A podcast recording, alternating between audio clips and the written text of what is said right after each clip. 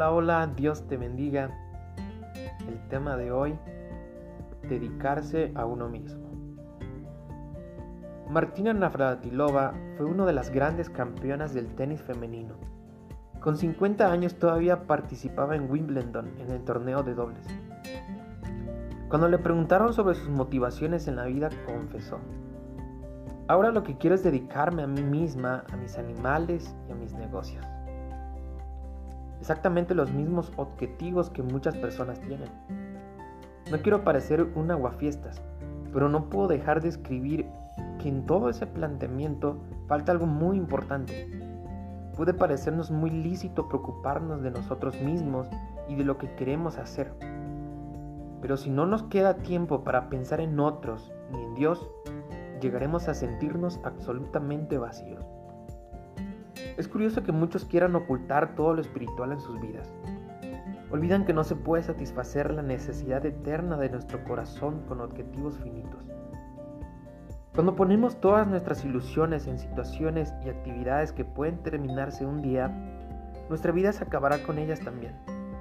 Nuestro gozo, la satisfacción que buscamos e incluso el disfrute de lo que hacemos tienen un plazo limitado y finito. Si te conformas con eso, perfecto. Pero si tu corazón hay hambre de eternidad, recuerda que solo Dios es infinito. Así que solo Él puede darte satisfacción eterna. Recuerdo una historia que me contaron hace algunos años. El famoso pintor Van Gogh, cuyos cuadros han alcanzado después de su muerte una valoración de cifras mareantes en millones de euros, vivió los últimos años de su vida en la más absoluta pobreza. Tanto es así que a duras penas podía pagar la buhardilla en la que trabajaba. Se sabe que un día se presentó delante del propietario con una carretilla en la que llevaba varios cuadros, porque no disponía de dinero en efectivo. El hombre se negó a aceptar ese tipo de pago, por supuesto. Cuando su mujer volvió, le contó lo que había ocurrido y cómo el pintor quería saldar sus deudas en especie. Y la mujer le echó una auténtica pelea. Estúpido, podrías haberte quedado con la carretilla, le dijo una y otra vez. Un simple objeto de metal tenía más valor para ellos que una obra de arte. Una carretilla era más valiosa que los millones que alcanzarían poco más tarde uno solo de sus cuadros. No les critiques, esa es la elección que muchos hacen en sus vidas. Se quedan con carretillas mientras desprecian los mejor.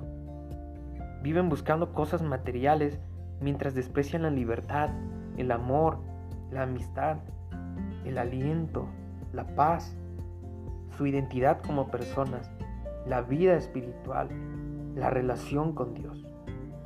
Muchos se dedican a ganar basura mientras pierden lo realmente importante. Es como si quisieran ganar el partido de hoy como sea, sin importarles para nada la victoria en el campeonato final.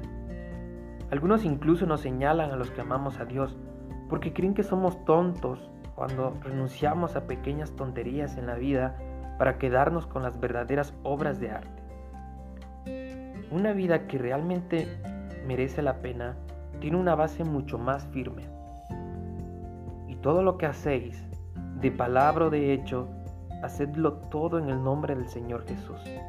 Colosenses 3:17. Así disfrutamos de lo eterno en cada momento. De esa manera comenzamos a vivir haciéndolo en el nombre del Señor Jesús. Oración. Padre Santo, perdóname por las veces que te he olvidado y me he preocupado por lo que no tenía valor. Vengo a ti, quiero estar contigo. Amén. Lecturas de la semana. Segundo de Crónicas 17, 19. Daniel 3. Frase clave. Renunciamos a pequeñas tonterías para quedarnos con las verdaderas obras de arte. Fragmento Devocionales Nuestro Pan Diario Sin Límites por Jaime Fernández Garrido.